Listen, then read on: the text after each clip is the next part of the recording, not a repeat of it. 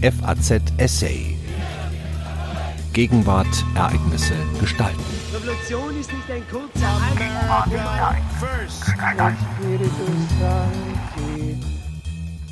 Schuld und Sühne.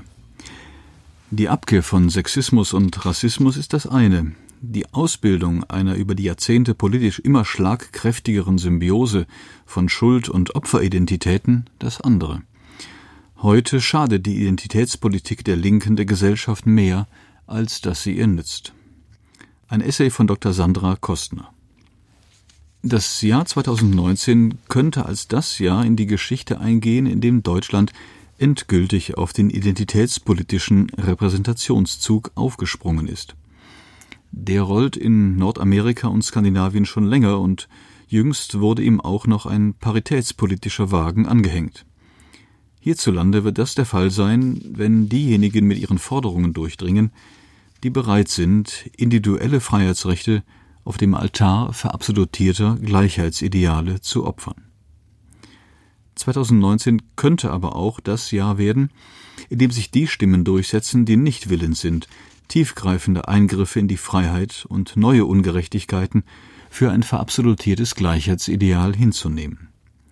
Wenn sich also diejenigen Gehör verschaffen können, die verstanden haben, dass Freiheit, wie es der amerikanische Wirtschaftswissenschaftler Milton Friedman formulierte, zwar nicht automatisch zu mehr Gleichheit führt, dass sie aber die bessere Voraussetzung für die Verwirklichung von Gleichheit ist als die Beschränkung von Freiheit im Namen der Gleichheit.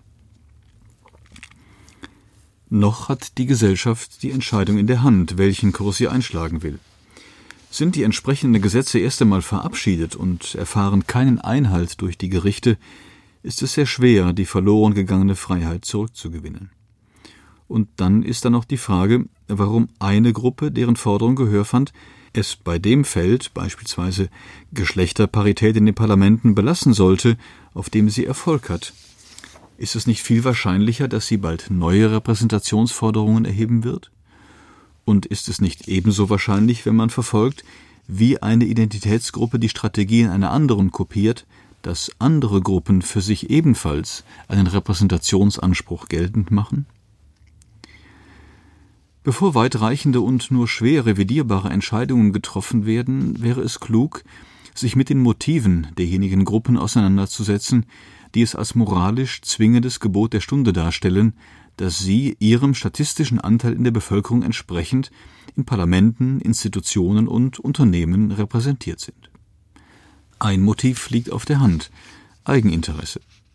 Wer sich selbst einen leichteren Zugang zu Positionen verschaffen möchte, dem kommen gesetzlich verankerte Repräsentationsregeln entgegen.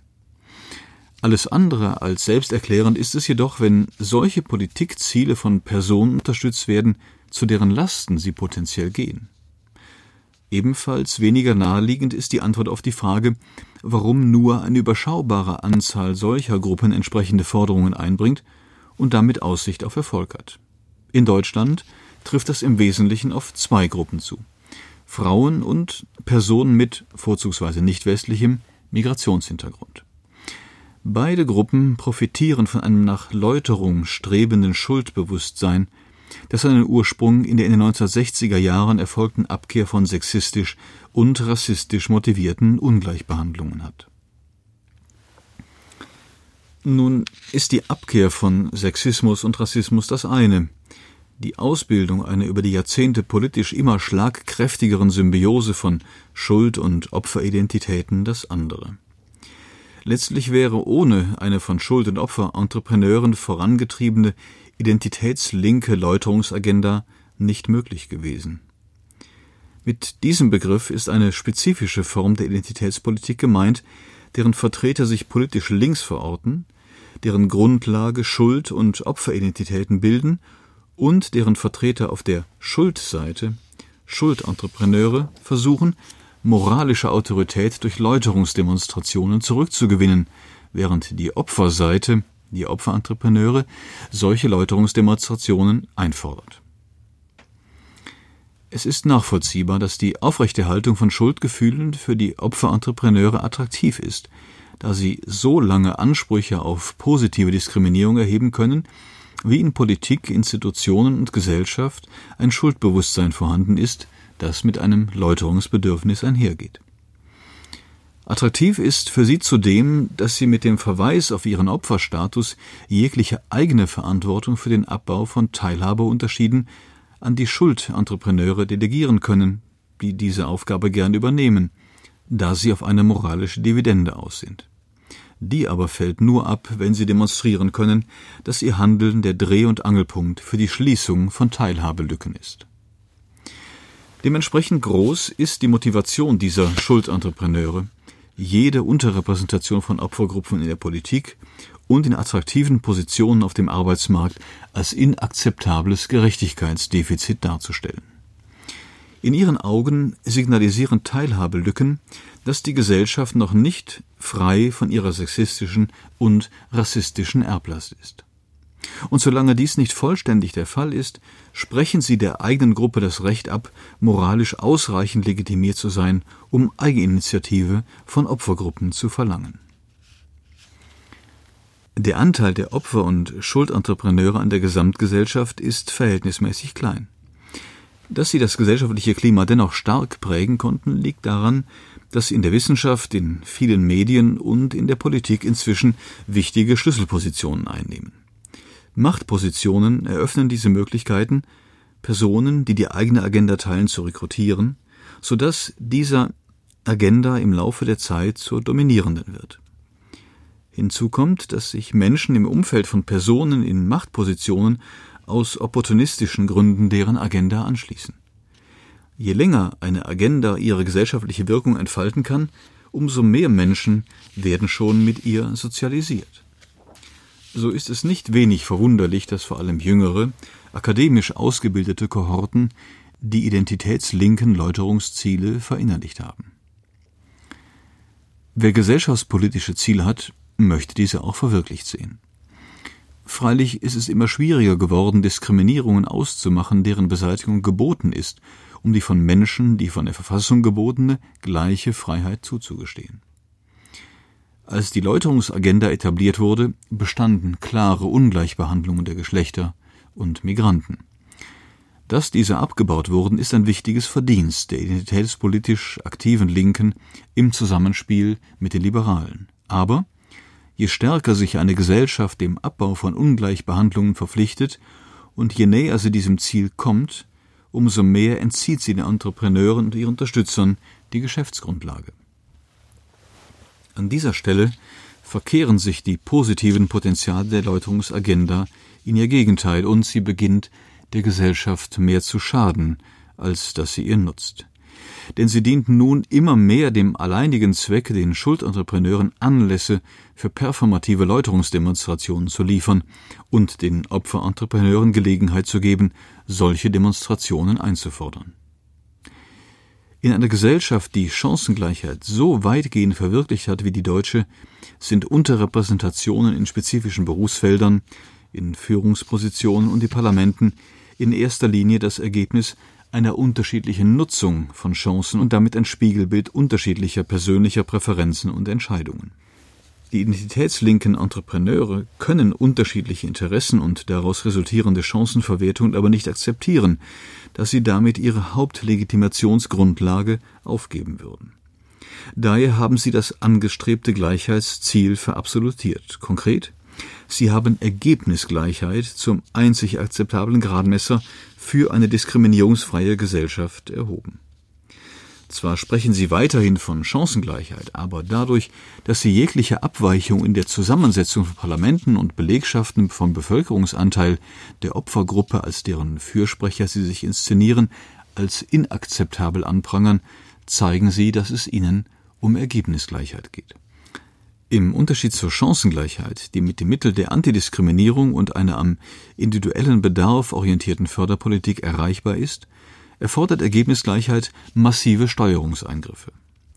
Während eine auf Chancengleichheit gerichtete Politik Freiheitsrechte unangetastet lassen kann, solange die Freiheit des einen dem anderen keinen Schaden zufügt, setzt eine auf Ergebnisgleichheit ausgerichtete Politik voraus, dass Freiheitsrechte eingeschränkt werden. Damit sind Unzufriedenheit, Missmut und Widerstand unter den Personen programmiert, die zum Verzicht aufgerufen werden. Das Hauptproblem einer auf Ergebnisgleichheit ausgerichteten Politik ist, dass sie im Namen der Gerechtigkeit neue Ungerechtigkeiten schafft und im Lauf der Zeit das gesellschaftliche Klima vergiftet. Da Eingriffe in die Freiheit am meisten zu Lasten von weißen Männern gehen, ist es wenig verwunderlich, dass bei ihnen das Gefühl besonders stark zunimmt, ungerecht behandelt zu werden. Verstärkt wird der Unmut, wenn die neuen Ungleichbehandlungen zu Lasten der Nachfahren der für die alten Ungleichbehandlungen verantwortlichen Gruppen gehen. Denn warum sollten beispielsweise junge Männer Benachteiligungen auf sich nehmen, um die Ungleichbehandlung von Frauen zu kompensieren, für die die Generation ihrer Großväter verantwortlich war? Und was kann mit dieser Umdrehung von Diskriminierung letztendlich erreicht werden, außer dass ein ewiger Diskriminierungskreislauf in Gang gesetzt wird, der Keile in die Gesellschaft treibt? Aus Sicht der Identitätslinken sind neue Ungerechtigkeiten in diesem Fall akzeptabel. Für sie ist nur von Interesse, dass Opfergruppen profitieren und sie ihre moralische Läuterung demonstrieren können. Ohnehin haben sie sich längst von gesellschaftsübergreifenden Modell der sozialen Gerechtigkeit verabschiedet und einer partikularen Gerechtigkeitsvision namens Identitätsgerechtigkeit zugewandt. Sie orientiert sich exklusiv an dem Identitätsmerkmal von Opfergruppen, das vormals zur Legitimation der Ungleichbehandlung herangezogen wurde. Diese partikulare Gerechtigkeitsvision erlaubt es den Identitätslinken, die aus ihrer Politik resultierenden Ungerechtigkeiten als Kollateralschaden zu betrachten und zu ignorieren. Das Gros der Bevölkerung hat sich dieser Gerechtigkeitsvision nicht angeschlossen und bevorzugt nach wie vor ein Gerechtigkeitsmodell, das auf soziale Durchlässigkeit angelegt ist und Menschen den Wechsel vom einem soziokulturellen Milieu zu einem anderen ermöglicht. Identitätsgerechtigkeit hingegen schließt solche Wechsel aus, wodurch das die Menschen trennende starrer und unversöhnlicher wird.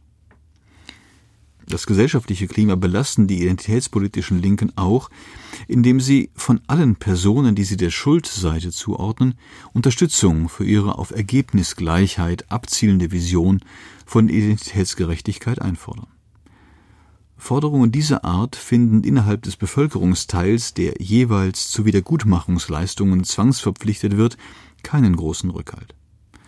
Die Identitätslinken deuten solche Verweigerungen reflexartig als Ausdruck einer sexistischen oder rassistischen Haltung.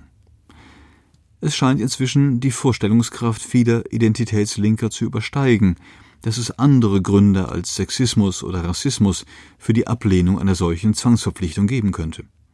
Die Bevölkerung unterstützt mehrheitlich die Herstellung von Chancengleichheit, und die zu diesem Zweck ergriffenen Antidiskriminierungsmaßnahmen. Was hingegen abgelehnt wird, ist die Vorstellung, dass alte Ungerechtigkeiten durch neue geheilt werden können. Die inflationär erhobenen Sexismus- und Rassismusvorwürfe sind ohnehin kontraproduktiv. Das Einzige, was solche mit moralischer Überlegenheit vorgebrachten und auf persönliche Diskreditierungen abhebenden Unterstellungen zuverlässig hervorrufen, ist Verärgerung der nicht selten zu Widerstand gegenüber politischen Anliegen führt, die ansonsten Unterstützung gefunden hätten. Widerstand findet man aber auch auf der Opferseite. Bei weitem nicht alle, die von den Opferentrepreneuren zwangsrekrutiert bzw. von den Schuldentrepreneuren als Läuterungsobjekte auserkoren werden, sehen sich als Opfer. Und was sie schon gar nicht möchten, ist, dass sie von der gezielten Benachteiligung anderer profitieren. Sie möchten ihre Leistung wegen Erfolg haben und nicht aufgrund einer ihnen verordneten Opferidentität. Die verabsolutierte Gleichheitspolitik sorgt sowohl zwischen als auch innerhalb von Gruppen für neue Ungerechtigkeiten, da eine strikt an statistischer Repräsentation orientierte Politik gleichermaßen zu breit und zu eng angelegt ist.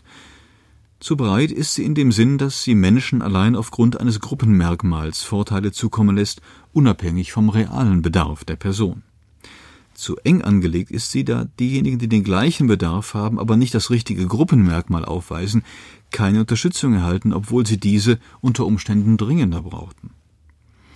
Hinzu kommt, dass eine zu breite Anlage den wirklich Benachteiligten innerhalb der Merkmalsgruppe schadet, da die Vorteile vorwiegend zugunsten derjenigen ausfallen, die sie gar nicht benötigen, da sie ohnehin schon in einer guten Ausgangsposition sind. Warum zum Beispiel? sollte eine Frau aus einer Unternehmerfamilie gegenüber einem Mann aus einer Arbeiterfamilie durch Quoten einen erleichterten Zugang zu attraktiven Arbeitsmarktpositionen erhalten. Da die soziale Herkunft nach wie vor der entscheidende Faktor für die berufliche Positionierung ist, würde in diesem Fall der Mann mehr Unterstützung benötigen. Und wer wird mehr von einer Quote profitieren, eine Frau aus einer Unternehmerfamilie oder eine Frau aus einer Arbeiterfamilie? Dadurch, dass die Quote mit sozial gut gestellten Frauen erfüllt werden kann, gerät der Unterstützungsbedarf der sozial schwächeren Frauen aus dem Blick. Mit anderen Worten, eine solche Quote begünstigt in erster Linie Frauen aus sozial gut situierten Schichten, während sie Frauen aus sozial schwächeren Schichten kaum zugute kommt und Männern aus sozial niedrigeren Schichten schadet. Wem es wirklich darum geht, ein möglichst hohes Maß an Gerechtigkeit zu verwirklichen, sollte sich von Gruppenorientierungen ab und Bedarfsorientierungen zuwenden. Letztere sind nicht nur viel geeigneter, um Gerechtigkeit herzustellen. Sie stehen auch im Einklang mit den Grundprinzipien unseres freiheitlichen Verfassungsstaates, der sich am Individuum und nicht an Kollektiven orientiert. In den Augen der Identitätslinken allerdings ist die Hinwendung zur individuellen Bedarfsorientierung nicht zweckdienlich, entfiele mit dieser doch die angestrebte moralische Läuterungsdividende und noch viel entscheidender ihr Daseinszweck. Wie sehr identitätspolitisch motivierte Repräsentationsforderungen inzwischen dem Selbsterhalt der beiden Entrepreneursgruppen dienen, zeigt sich daran, dass zunehmend Engführungsstrategien zum Einsatz kommen. So wird beispielsweise ein Anteil von bis zu 100 Prozent von Personen mit Migrationshintergrund in Ballettkompanien nicht als hinreichendes Zeichen für eine antirassistischen Maßstäben genügende Rekrutierungspolitik gewertet. Im Fall der Überrepräsentation von Menschen mit Migrationshintergrund wird darauf verwiesen, dass es nicht nur um deren Präsenz geht, sondern auch um Andersartigkeit im relevanten Sinne. Mit relevant ist gemeint, dass Menschen einen sichtbaren Migrationshintergrund haben und aus einem nicht westlichen Kulturkreis stammen. Der Einwand, dass dies auf die zahlenmäßig große Gruppe von Tänzern aus Asien zutreffe, wird damit gekontert, dass für den Großteil der Migranten in Deutschland Asiaten keine Identifikationsfiguren seien. Zumal es sich bei Hochkultureinrichtungen zumal es sich bei in Hochkultureinrichtungen tätigen Künstlern insgesamt um Personen handle, die aus privilegierten Schichten stammten sowie durch ihre Ausbildung verwestlicht und daher keine authentischen Vertreter ihrer Kultur mehr seien. Verabsolutierungs- und Engführungsstrategien haben gemein, dass sie Menschen, sowohl auf der Opfer- als auch auf der Schuldseite, in Identitätsgefängnisse einsperren. Das Ballettbeispiel steht exemplarisch dafür, wie die Entrepreneure vor allem Menschen mit nicht westlichem Migrationshintergrund nachgerade dazu nötigen, sich als authentische Träger ihrer Kultur zu präsentieren. Tun sie das nicht, laufen sie Gefahr, als Verräter an ihrer Gruppe stigmatisiert zu werden. Der Grund für solche Stigmatisierung ist, dass die Entrepreneure zum Selbsterhalt darauf angewiesen sind, dass die zu Läuterungsobjekten erklärten Personen ihre Opferrolle annehmen. Was die Entrepreneure also von ihnen erwarten, ist, dass sie nicht als Individuen, sondern als Kulturträger agieren und dass sie nicht für sich als Individuen gleiche Entfaltungschancen beanspruchen, sondern für ihre Kulturen mit der Erwartungshaltung, nicht als Individuum, sondern als Trägerin ihres Geschlechtsmerkmals aufzutreten, sehen sich auch Frauen konfrontiert. Wozu diese Erwartungen ganz sicher nicht beitragen, ist die Überwindung stereotyper Denkweisen über die Geschlechter und Kulturen. Anstatt das Individuum zum Ausgangspunkt der Politik zu machen, stellte man die Stereotype auf den Kopf und ordnet nunmehr allem Weiblichen bzw. Anderskulturellen positive und allem männlichen bzw. eigenkulturellen, man denke an die allgegenwärtige Verwendung der abwertenden Bezeichnung alte weiße Männer, negative Eigenschaften zu. Sexismus und Rassismus erhalten also lediglich eine neue Funktionsbeschreibung. Beide dienen jetzt dazu, die Opferseite moralisch zu ermächtigen und die Schuldseite moralisch zu verpflichten. Da diese neuen Formen ein Produkt der identitätslinken Läuterungsagenda sind, sollen sie als Läuterungssexismus bzw. Läuterungsrassismus bezeichnet werden, um sie von traditionellen Formen abzugrenzen. Darüber hinaus zeigt das Ballettbeispiel, dass die Entrepreneure, wenn es ihrem Eigeninteresse entspricht, nicht davor zurückschrecken, eine Opferhierarchie zu etablieren und unterschiedliche Statusgruppen innerhalb dieser Hierarchie in einen Konkurrenzkampf um Aufmerksamkeit und gesellschaftliche Ressourcen zu schicken. Anders gesagt, wenn es opportun ist, haben sie kein Problem damit, Opfergruppen in höher und niederwertigere zu spalten. Auch auf diese Weise tragen sie zur Spaltung der Gesellschaft bei. Bleibt noch zu fragen, was passiert längerfristig mit Personen, wenn sie wissen, dass sie aufgrund eines Gruppenmerkmals als Benachteiligte gesehen werden und sich selbst zu sehen und deshalb Ansprüche erheben sowie Vorteile in Anspruch nehmen können?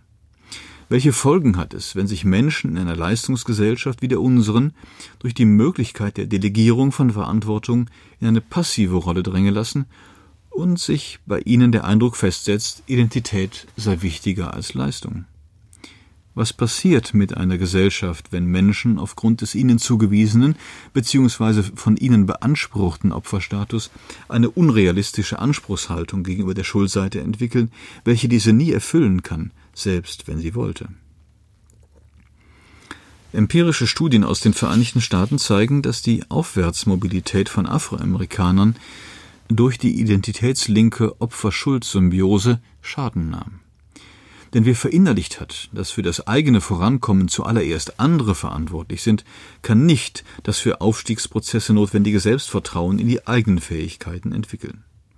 Unerfüllte Aufstiegserwartungen wurden allzu oft einseitig der Schuldseite angelastet und als Zeichen für fortbestehenden Rassismus interpretiert, was zur Zementierung der Opferhaltung beigetragen hat.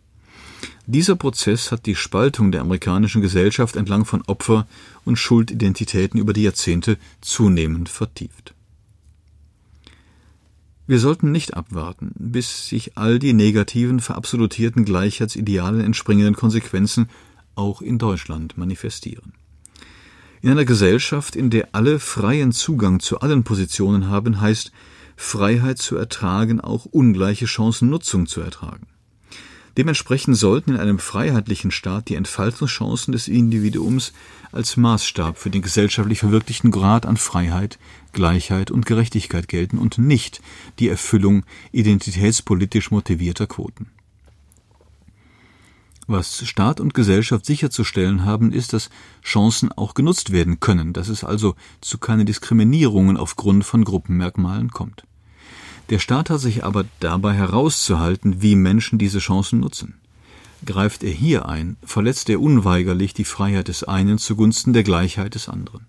Und je mehr er eingreift, umso mehr verwandelt er sich in einen illiberalen Interventionsstaat. Kurzum, Staat und Gesellschaft sollten sich auf Antidiskriminierung konzentrieren und von identitätspolitischer Repräsentationspolitik Abstand nehmen. Sie hörten ein Essay von Dr. Sandra Kostner. Sie ist Migrationsforscherin und Geschäftsführerin des Masterstudiengangs Interkulturalität und Integration an der Pädagogischen Hochschule Schwäbisch Gmünd. FAZ Essay. Ereignisse gestalten.